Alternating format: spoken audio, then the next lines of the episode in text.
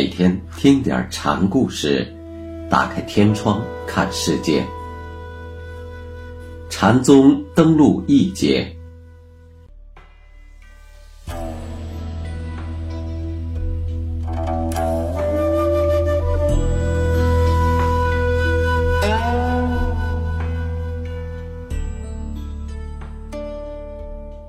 今天给大家讲百丈怀海禅师。他的第一个故事的名字叫《一对野鸭子》。百丈怀海禅师和南泉普愿、西塘智藏三人呢，同是马祖的入室弟子，三个人犄角而立，不分轩轾。百丈禅师有一次呢，就陪着马祖道一师傅行路。见着一群野鸭子，扑棱棱的从眼前飞过去了。马祖就问百丈：“是什么？”百丈说：“野鸭子。”到哪儿去了？马祖问。“飞过去了。”百丈不假思索地说：“我看没有飞过去。”马祖说着，伸手就扭住了百丈的鼻子，还使劲儿的拧，痛得怀海是哎呦哎呦的直叫。原来并没有飞过去。百丈醒悟了，禅师好说鼻孔把鼻，这鼻是牛鼻子，老农牵牛，穿引其鼻子，便百依百顺，鼻子就成了把柄。百丈飞过去的回答，正对师傅亮出了把鼻。百丈的回答有什么不是处？马祖发问，有问的用意，这便是禅家的凡处见真，无风起浪，朝朝有出身之机，处处有杀人之意。百丈说是鸭子，有问即答，不假思索，照佛家话。这是限量，说野鸭子飞过去了，这就有判断，有肯定是比量，用了理性的思考。对以无相为体、无助为本的禅宗而言，比量观压，则是境上生凉，是自负于妄念。因为压飞压去是动向，是生灭法。马祖要问百丈这事，是想考他对不生不灭的自信的觉悟。百丈没有守住自信不动的真实，受了生灭法的牵制，所以马祖要拧他的鼻子。拧鼻子是要疼的，疼也是生灭法。当年六祖就用杖敲脑袋的办法点拨过徒弟，现在。马祖也是在用生灭法破除百丈的迷惑。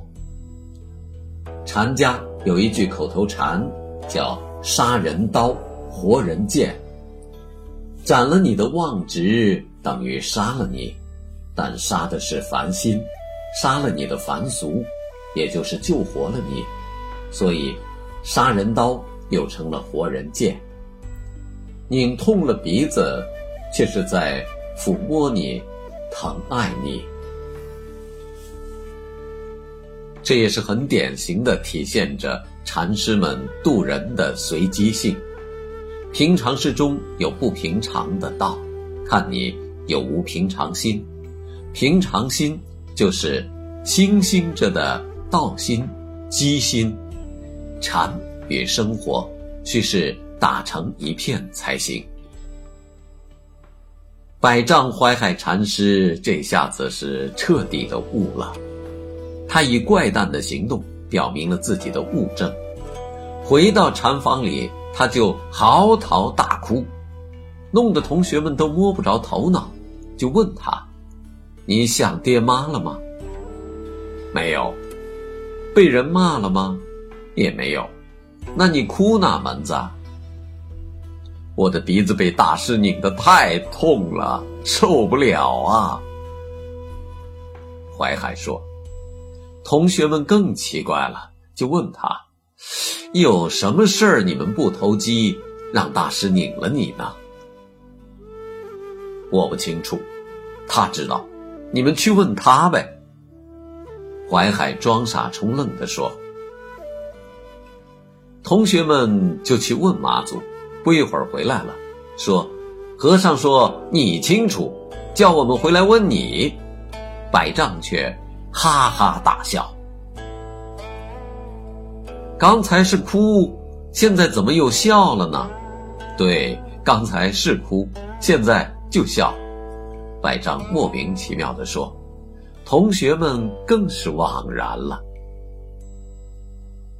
这是开悟了的淮海在对马祖讥讽相投，哭是生灭法，笑也是生灭法，哭笑相继是以生灭法破生灭法，正与马祖拧鼻子的办法一样，这就是禅师所为，机锋相对，玲珑自得，变化莫测。事情。还没有完。第二天，马祖上堂说法，众僧徒刚刚聚齐，百丈怀海就卷了禅席掉头而去。马祖一见，就下了法席，讲法也因此就结束了。马祖回了自己的方丈，百丈也跟随而至。马祖问：“刚才？”我还没说话，你干什么就卷席而出了？昨日被和尚拧的鼻子痛，百丈说：“你昨天向什么处留心？”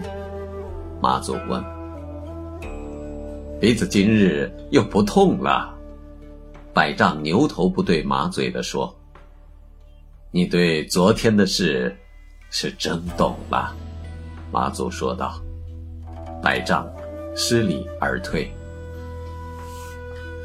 百丈这第二天的表现，颇似捣蛋的学生在撒雕放泼，但实际上却是在向老师汇报自己的学习心得。这种方式，也是禅师们的本色。禅宗的一切说法开宗，不过是要宗徒找到自家那个。通明体透与佛无异的自信，百丈既然找到了，还听什么法呢？但徒弟结业，总要师徒印心，这也是老例，故有马祖于百丈禅堂里的回答，这又是禅宗的规矩处。